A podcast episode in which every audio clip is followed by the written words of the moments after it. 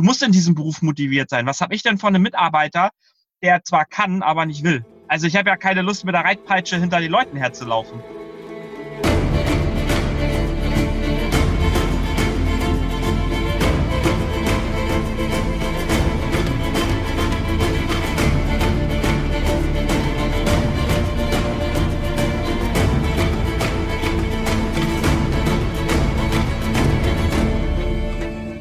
Moin da draußen, ihr Gastrohelden. Hier wieder unser Gastropiraten-Podcast für euch mit Marley, unserer Hoga-Stimme.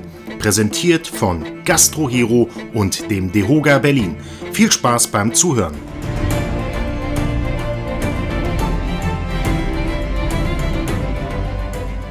Willkommen zurück zur Hoga-Stimme, dem Podcast, damit du im Gastgewerbe erfolgreicher wirst. Heute ist eine ganz spezielle Folge, denn normalerweise habe ich immer einen Experten oder einen Profi, einen General Manager zu Gast. Und heute wird das Ganze aber eher ein kleiner Dialog oder ein kleiner Diskurs für spezielle Fragen von zwei Arbeitnehmern, um auch diese Perspektive mal zu hören. Und diese zwei Arbeitnehmer, ich stelle sie einmal ganz kurz vor, ist kein geringerer als Gastronomikus höchst speziell und persönlich. da fängt das schon an zu lachen. und meine Wenigkeit, weil ich, äh, wie ihr vielleicht ja noch wisst, ich bin ja selber auch noch Arbeitnehmerin und wir möchten uns gegenseitig ein paar Fragen stellen. Sprich, der Oliver hat ein paar Fragen vorbereitet, ich habe ein paar Fragen vorbereitet und wir stellen uns einfach ein paar Fragen und wir sind beide, glaube ich, sehr gespannt auf die Antworten. Erstmal herzlich willkommen hier zur Hoga-Stimme, lieber Oliver und lieber Gastronomikus. Ich danke dir, liebe Mali, und sende dir ganz liebe Grüße aus Hamburg. Wie ist das Wetter? Moin. Ja, Wetter ist geil. Ist äh, total heiß heute. Äh, 30 Grad haben wir bestimmt. Die Biergärten sind voll. Stimmung ist gut. Was will man mehr? Ja, bei mir fängt es jetzt gerade an, stürmisch zu werden und es regnet und es gibt Gastronomen, die freuen sich darüber und es gibt Gastronomen, die freuen sich da nicht drüber. Die, die sich freuen, sind meist die Arbeitnehmer, weil sie müssen die Terrasse nicht mehr aufbauen. ich bin einer von denjenigen, die sich immer gefreut haben, wenn es regnet.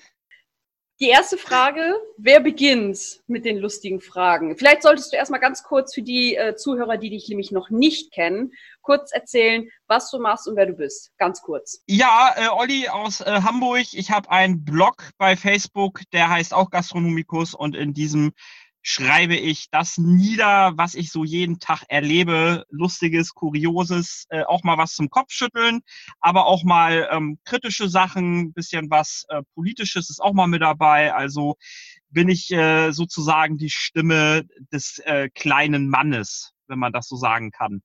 Sehr gut. Kellner von der Straße, äh, Kodderschnauze, wie man das so in Hamburg äh, von Hamburgern kennt, äh, nicht auf den Mund gefallen, immer frei raus. Sehr, sehr gut.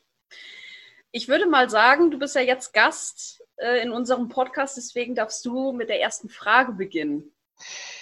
Ja, und zwar eine Frage, die, glaube ich, interessanter fast nicht sein kann. Was war das schlimmste Gasterlebnis, was du jemals hattest, wo du heute noch dran denkst und dir sagst, boah, da wäre ich am liebsten im Boden versunken? Muss es eine sein? Nein! Es gibt ja durchaus verschiedene Kategorien, wie zum Beispiel äh, das Schlimmste vom Gast her, äh, vom Verhalten des Gastes, das äh, Schlimmste von deinem Verhalten. Nee, nee, tatsächlich nicht. Also es gibt ja wirklich eine Art von Gästen, die man, glaube ich, nicht verstehen möchte und auch nicht verstehen kann. Ganz großes, blödes Beispiel ist zum Beispiel, ich habe ja eine Zeit lang an der Rezeption gearbeitet und wenn ein Gast wirklich strunzevoll an die Rezeption kommt und den Zimmerschlüssel, in Anführungszeichen, wir hatten Kärtchen, abholen möchte und fünf Stunden durchs Hotel rennt und das Zimmer nicht findet und du diesem Menschen nicht helfen kannst, weil er sich nicht helfen lassen will und anfängt im Hotel rumzuschreien und, und wirklich ekelhaft zu werden, einen sehr unangenehmen Geruch zu haben, dann ist das schon sehr, sehr schwierig, würde ich mal behaupten. Also das war wirklich sehr, sehr unangenehm, würde ich, ich mal sagen. Also wenn wirklich äh, der, der Gast wirklich sehr betrunken ist, äh, du möchtest ihm gerne helfen, weil du merkst und siehst ja, er braucht irgendwie Schlaf und irgendwo einen Schlafplatz. Und dann steht er vor der Rezeption und schreit dich wirklich an, äh, dass er das Zimmer nicht findet. Aber gleichzeitig möchte er keine Hilfe haben und findet da mal eine, eine kompetente Lösung für. ist, also Die kompetente Hilfe finden Sie bei 110. Ja, ja. Ist halt auch da immer sehr, sehr schwierig, ne? weil du möchtest jetzt auch keinen Stress mit dem, mit, äh, mit dem Gast halt irgendwie haben, weil am nächsten Tag, du weißt ja. nie, wie er am nächsten Tag nüchtern wirklich agiert. Ja, ja. und wenn es dann ja, heißt, du hast den Gast irgendwie rausgeworfen, ist das ja. dann sehr schwierig. Ja. Mit meinem ja, Arm habe ich es dann irgendwie hingekriegt, ihn aufs Zimmer zu begleiten. Also ich stand natürlich, ich blieb natürlich vor der Tür, aber ich habe ihm zumindest das, ich habe ihm ein anderes Zimmer gegeben am Anfang, was auf dem, was im Erdgeschoss ist, weil ich auch wirklich Angst hatte, dass er, wenn, wenn er Fahrschul fährt, dass ihm schlecht wird. Ah, also habe ich ihm ein Zimmer im Erdgeschoss gegeben, etwas näher an der Rezeption. Das waren dann nur eine Minute zu Fuß, sage ich jetzt mal. Und am nächsten Tag war er auch ganz nett. Also ihm ging es halt nicht unbedingt gut. Er wusste auch nichts mhm. mehr, aber war dann okay. Aber das war wirklich sehr unangenehm. Ja, das glaube ich. Das kann ich mir vorstellen. ja, betrunkene Gäste sind äh, tatsächlich, möchte ich meinen, auch das Schlimmste, was man an Klientel überhaupt haben kann.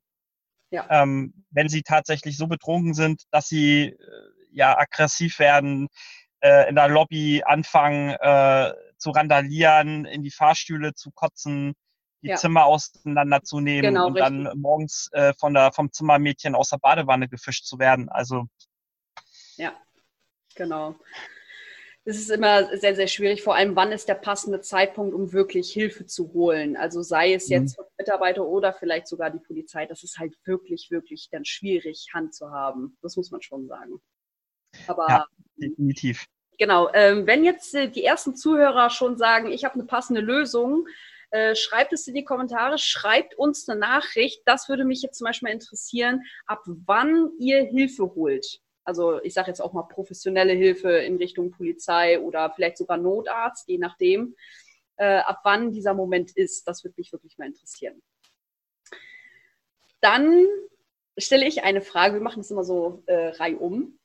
Würdest du dich heute erneut für eine Lehre für die Gastronomie entscheiden? Nein. Warum nicht? Definitiv nicht, nein.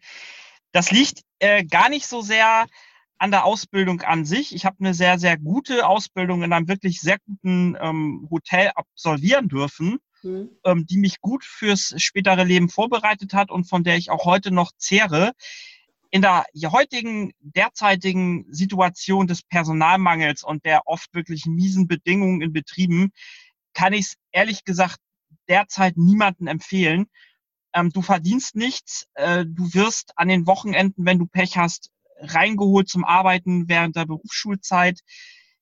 Du bist für viele Betriebe der Arsch vom Dienst einfach. Das letzte Glied in der Kette, ähm, welches man relativ gut ausnutzen kann.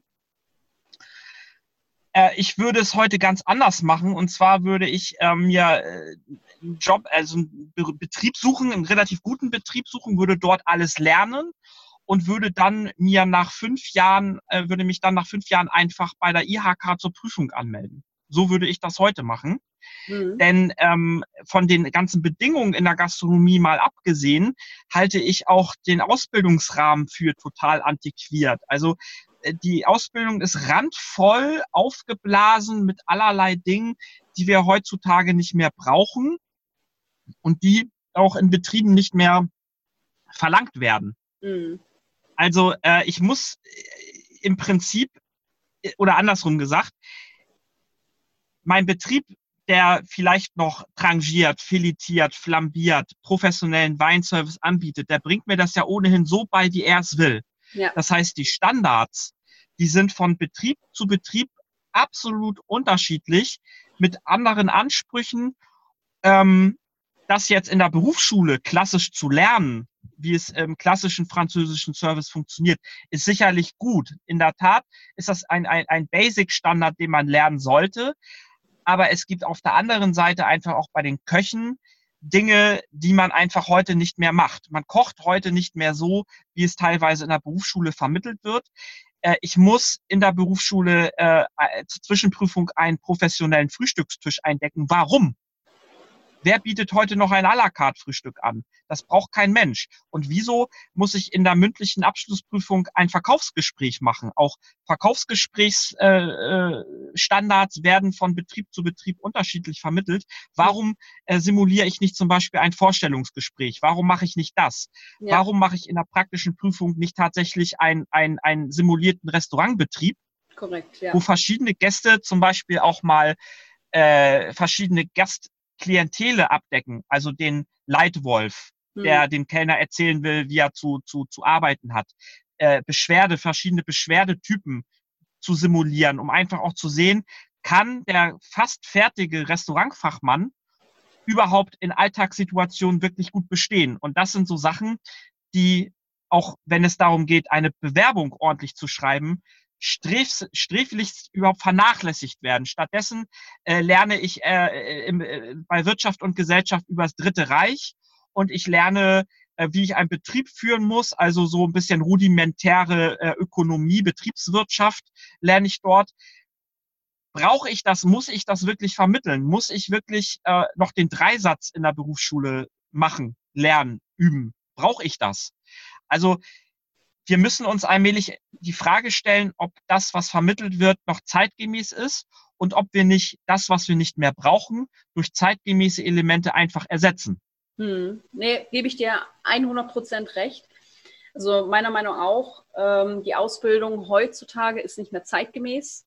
Ne, der Ausbildungsrahmenplan muss ganz, ganz dringend geändert werden oder umstrukturiert werden, dass es wirklich Richtig. heutzutage mit äh, modernen Techniken äh, vonstatten ja. geht, dass auch äh, die Ausbilder mit, äh, mit involviert werden, wie es in den Betrieben wirklich läuft. Wie viel Zeit bleibt einem denn heutzutage für eine Unterweisung?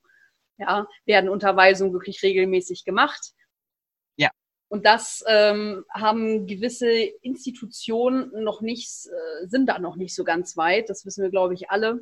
Aber es ist zumindest schön zu sehen, dass es die Möglichkeit gibt, dass wenn man eine gewisse Zeit an Berufserfahrung hat, dass man anschließend zur IHK gehen kann und äh, trotzdem dann seinen Abschluss als Hotelfach, Restaurantfach oder sogar Fachkraft im Gastgewerbe machen könnte. Ganz genau, ganz genau so ist es. Das nächste Problem ist ja im Prinzip eben auch, dass der, der Ausbildungsstand bei den Auszubildenden ja auch nicht kontrolliert wird. Mhm. Das heißt, man sieht insbesondere in der Hotellerie ganz oft, dass Auszubildende eben in den Abteilungen ähm, puffern müssen, die organisch immer schlecht besetzt sind. Also im Frühstücksservice, im Housekeeping, äh, am FO zum Beispiel. Ähm, da werden die relativ oft verheizt und verpassen dadurch eben das, was sie eigentlich in dem Zeitraum, in dem sie sich befinden, lernen müssten. Ob es jetzt im Sales ist, im Marketing ist, Purchasing, was auch immer. Ja, korrekt, korrekt. Und das muss mehr, meiner Meinung nach, auch wesentlich mehr und stichhaltiger kontrolliert werden während mhm. der Ausbildung. Ja, genau. Jetzt äh, stelle ich hier mal eine Frage. Äh, die nächste Frage. Und zwar, ähm, wir sehen ja relativ viele, insbesondere bei den, in den sozialen Netzwerken, Stellenbeschreibungen. Viele, viele Betriebe suchen mehr oder weniger mühevoll nach Personal. Und meine Frage an dich, wenn du einen Betrieb hättest, wie würdest du deine Stellenbeschreibung so platzieren, dass sie zum Erfolg führt? Wie gestaltest du sie? Was kommt rein? Was sind für dich wichtige Eckpunkte, um Personal zu bekommen, um ja. Personal überhaupt zu locken? Äh, das kann jetzt ein bisschen breiter werden. Das ist ja jetzt einer meiner großen äh, Steckenpferde, die ich jetzt ja gerade äh, lerne und ausführen darf in meinem jetzigen Unternehmen. Genau. Deswegen frage ich dich das. ich sehe schon, hier wird äh, eine Fun-Frage hier. Also, erstmal musst du überhaupt wissen, wen du überhaupt suchst. Na, was bist du eigentlich für ein Unternehmen? Bist du ein traditionelles Unternehmen? Bist du ein Familienunternehmen? Bist du ein junges Unternehmen? Bist du vielleicht ja sowas ähnliches wie ein Start-up? Ich ich will jetzt nicht den Begriff cool in den, in den Mund nehmen, aber es gibt sehr viele junge Unternehmen, die auch junge Leute suchen. Ja, die mhm, einfach frischen Wind genau. bringen. Das heißt, du musst die Stellenanzeige aber auch so konzipieren vom Design, von der Sprache, das ist nämlich ganz, ganz wichtig, von der Sprache, vom, vom generellen Look, dass sie auch genau deine Zielgruppe, die du nämlich suchst, auch ansprichst. Du bist zum Beispiel ein junges Unternehmen und fängst dann an, eine Stellenausschreibung zu machen mit schnörkeliger Schreibschrift mit einer Sprache, die du sonst niemals verwenden würdest. Also ähm, wir suchen dich als äh, Commis de rang, versuchst da irgendwelche französischen Begriffe mit reinzuhauen. Oh ja. Ganz, ganz schlimm finde ich persönlich, wenn man schreibt, was man, also es ist zumindest erstmal gut, dass man sagt, was man bietet das ist ja, das haben ja schon viele mitbekommen, dass man heutzutage ein bisschen was bieten müsste als Arbeitgeber, weil wir müssen lernen, und das sage ich immer und immer wieder, der Arbeitsmarkt hat sich gedreht. Ja, die Arbeitgeber müssen dem Arbeitnehmer heutzutage etwas anbieten. Punkt. Richtig. Das bedeutet, du kannst nicht in einer Stellenanzeige erstmal schreiben, ähm, wir suchen A, B, C, D, E, F, G, H, I etc. pp. Ja, und dafür bekommst du Folgendes. Ein, also ein teamorientiertes Arbeiten. Klammer auf, meine Meinung, das erwarte ich in einem Hotel oder in einem gastronomischen Unternehmen. Klammer zu. Das ist also, sorry für den Begriff, absoluter Bullshit. Mhm. Äh, leistungsgerechte Vergütung, Klammer auf, meine Meinung, das erwarte ich ebenfalls, ja, dass ich für meine Leistung vergütet werde, Klammer zu, ja, also genau. auch völliger Bullshit. Wenn dann äh, noch sowas kommt wie, wir stellen dir die Arbeitskleidung, wenn oben aber steht, wir haben ein, ein, ein, eine gemeinsame Philosophie, eine Kultur, ein sogenanntes Corporate Design, dass alle die gleiche Kleidung tragen, dann erwarte ich, dass ich auch Arbeitskleidung von denen bekomme. Ganz klar. Ja? Richtig. Also ja, bieten ist gut, nur du musst heutzutage mehr bieten als ein äh, familienfreundliches Hotel oder ein teamorientiertes Arbeiten, leistungsgerechte Vergütung.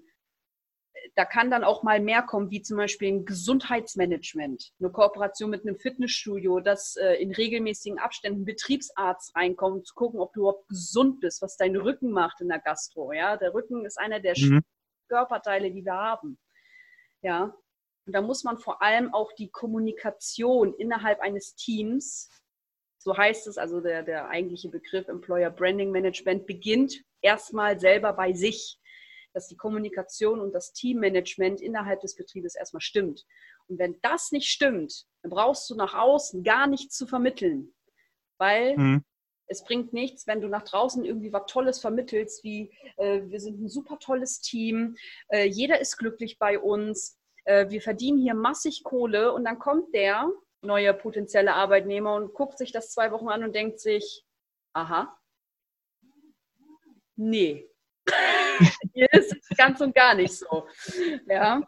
Und ähm, also das muss man als erstes äh, bei einer Stellenausschreibung erstmal beachten. Es gibt ja viele Arbeitgeber, die schreiben einfach zum Beispiel bei Facebook einfach rein, ähm, wir suchen zum nächstmöglichen Zeitpunkt einen Koch. Hotel befindet sich in, keine Ahnung, XY. Ja.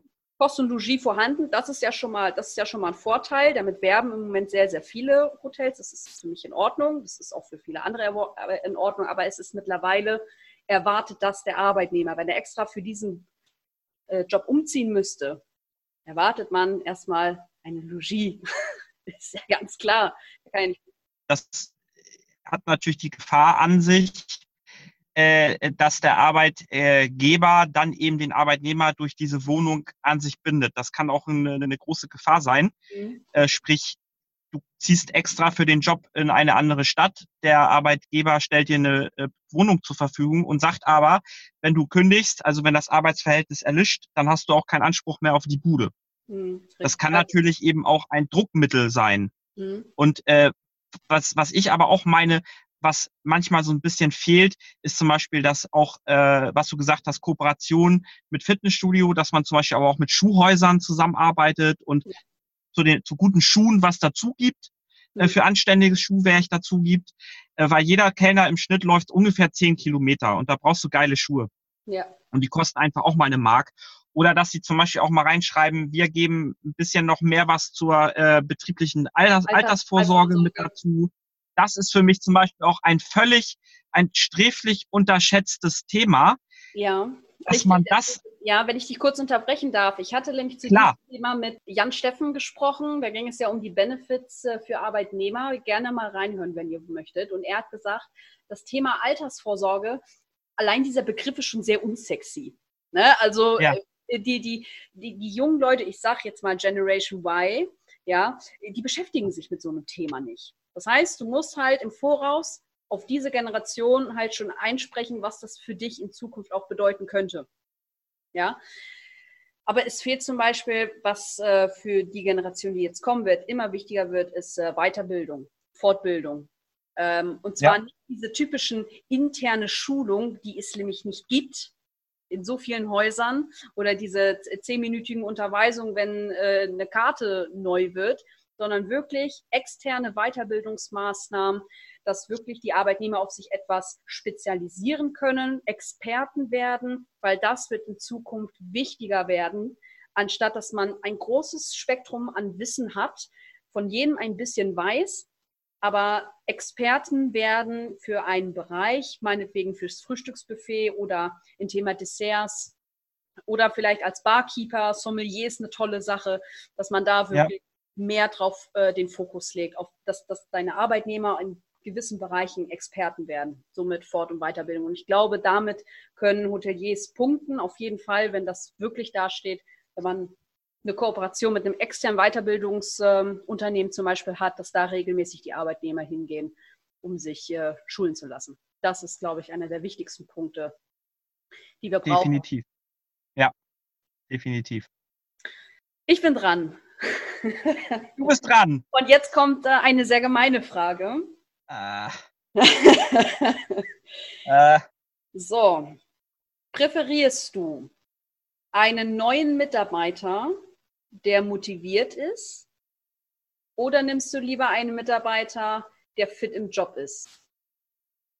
Wen würdest du aus der Sicht eines Arbeitnehmers eher einstellen? Man muss dazu sagen, der Fitte, der Fitte ist null motiviert und der Motivierte kann aber nichts. Muss man dazu sagen. Der Motivierte hat das noch nie gemacht, aber der Fitte ist null motiviert. dann definitiv den Motivierten. Ganz, ganz klar den Motivierten. Warum?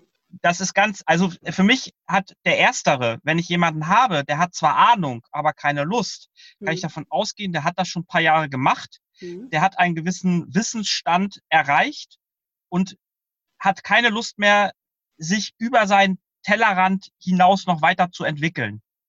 So, das heißt, er macht das, was er kann, aber auch nicht mehr und will auch gar nicht mehr. Und das sind meistens äh, auch diese beratungsresistenten Leute, denen man etwas erzählt, aber die sagen, ach, das habe ich schon immer so gemacht, das war schon vor 30 Jahren so und ähm, das mache ich nicht. Ja. Motivierte Leute sind aber immer bereit, kreativer auch zu, also motivierte Leute sind ja auch meistens kreativer. Die Hm. gehen an Problemlösungsstrategien anders ran äh, als, als äh, Leute, die meinen, das schon immer gut zu können.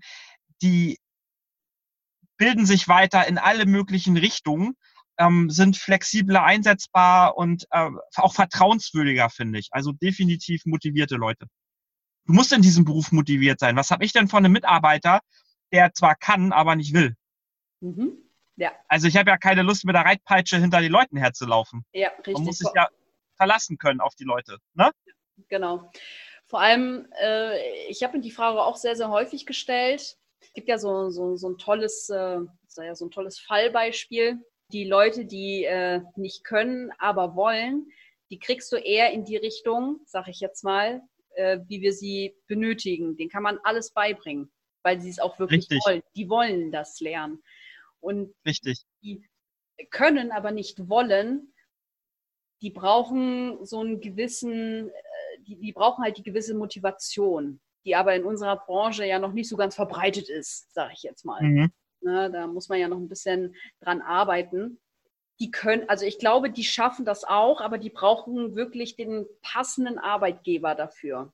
Und da wird es halt schwierig, wenn man sich ähm, wirklich nur darauf guckt, okay, wie ist der Arbeitgeber, wenn man sich halt nicht wirklich öffnet für neue Dinge und äh, wirklich ja, sich mal am Riemen reißt und mal durchzieht, sage ich jetzt mal. Gutes Thema, Vorgesetzte. Oh je. Vorgesetzte. Ja, auf geht's. Welche Chefs, welche Art von Chef findest du besser? Den Chef, der alles vorgibt, der alle ein bisschen an die kurzen Leine hält, aber Sicherheit bietet? Oder ist dir ein Chef lieber, der sich raushält und sagt, macht ihr einfach mal, wie ihr denkt und nur dann eingreift, wenn er denkt, da muss er korrigieren? Das Witzige ist, ich habe gestern, ich bin im Moment ein Buch, dabei, ein Buch zu lesen, der genau diese drei Typen beschreibt. Nein. Ich muss das jetzt lernen, cool. doch, doch. Ja, äh, und zwar ist das äh, der erste, den du gesagt hast, ist das der autoritäre Typ. Ne? Also ja. der nur Kommandos gibt, alles kontrolliert und alles ähm, selber an, Ver an Verantwortung hat. Dann gibt es den sogenannten Kooperativen, der die Mitarbeiter aber mit, äh, mit einbezieht und die halt auch fragt, wie denkt ihr darüber, aber trotzdem, er gibt die Kommandos, gibt aber auch viel Verantwortung ab. Also so eine Mischung. Okay. Mal. Und den letzten, den du beschrieben hast, ist der sogenannte laissez-faire. Also laissez-faire, das französische Wort für lasst mal machen. Ne? Der ist einfach nur da und der lässt die Mitarbeiter wirklich so machen und der guckt sich das Ganze nur an und lächelt. Um es mal jetzt wirklich äh, ja, salopp auszudrücken. Mhm. Tatsächlich, und das sagt, das sagt jedes Buch, das sagt jeder Ratgeber, jeder Berater, es kommt immer auf die Situation drauf an. Tatsächlich. Also es gibt Situationen, da brauchst du den autoritären Typ tatsächlich. Also wenn es wirklich, wirklich beschissen läuft, ja, dann brauchst du manchmal wirklich diesen autoritären Typ, damit dieses Team, in Anführungszeichen, äh, erstmal wieder zusammenkommt, damit eine Struktur mhm. entsteht. Um daraus den kooperativen Typen zu entwickeln. Dass man sagt, im Moment gebe ich Vollgas und ich ziehe euch alle mit, damit ihr seht, wie das läuft und wie das, wie, wie das wirklich äh, ablaufen kann. Aber mhm früher oder später werde ich diese Verantwortung abgeben an euch und ich werde euch mit einbeziehen in gewisse Fragen, äh, die wirklich äh, zukunftsentscheidend sind, weil ihr seid am Gast. Punkt. Ihr bringt das Geld mit rein. Ihr seid diejenigen, die dafür verantwortlich sind, dass wir Lohn erhalten, nicht die Führungskräfte. Das wäre der Idealfall, ja. Korrekt. Viele verpassen aber diesen diesen Absprung sowohl von der autoritären Seite aus als auch von der Laissez-faire-Seite aus. Der Laissez-faire-Chef, der guckt sich das ganz gerne mal an, ist manchmal vielleicht auch ganz froh, äh, dass er nichts machen, also nicht viel machen muss, weil er sich so denkt, ja, ja, die, die, die haben schon genug Verantwortung und die machen schon. Manchmal sieht er aber dann die Probleme nicht, weil die, äh, weil der Respekt, sage ich jetzt mal, oder auch die Wahrnehmung von den Arbeitnehmern gegenüber der Führungskraft dann einfach fehlt. Die sehen mhm. gar nicht, ja. dass sich auch gar nicht mehr sichtbar ja. macht. Und dieser Absprung, sowohl von der autoritären als auch von der Laissez-faire-Bewegung, sage ich jetzt mal, den, der fehlt manchmal. Aber tatsächlich ist natürlich der kooperative äh, Zweig immer der gesündeste. Da ist eine gewisse Art von Wahrnehmung und Wertschätzung dabei, wie ich finde. Mhm. Und deswegen ähm, immer kooperativ. Ich habe auch lange Zeit lang nur den, den Autoritären gespielt.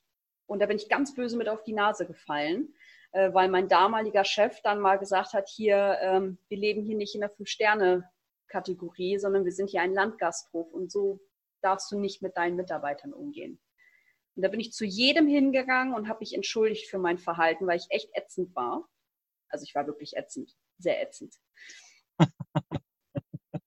das haben die als gut gehalten. Die haben gesehen, oh, oh Gott, die ist ein Mensch, die kann sich entschuldigen. Ja, die meint das Dann habe ich die auch gefragt, dann zeigt mir jetzt mal, wie ihr die letzten Jahre hier gearbeitet habt und lasst uns gemeinsam Lösungen schaffen, damit wir zusammen besser arbeiten können. Sowohl in Mhm. den Arbeitsabläufen als auch in der Kommunikation intern. Und dann hat es geklappt. Wir haben zusammen eine Weihnachtsfeier gemacht, getrunken, gegessen und alles war fein. Alles war gut. Ja, sehr schön. Ja. Sehr schön.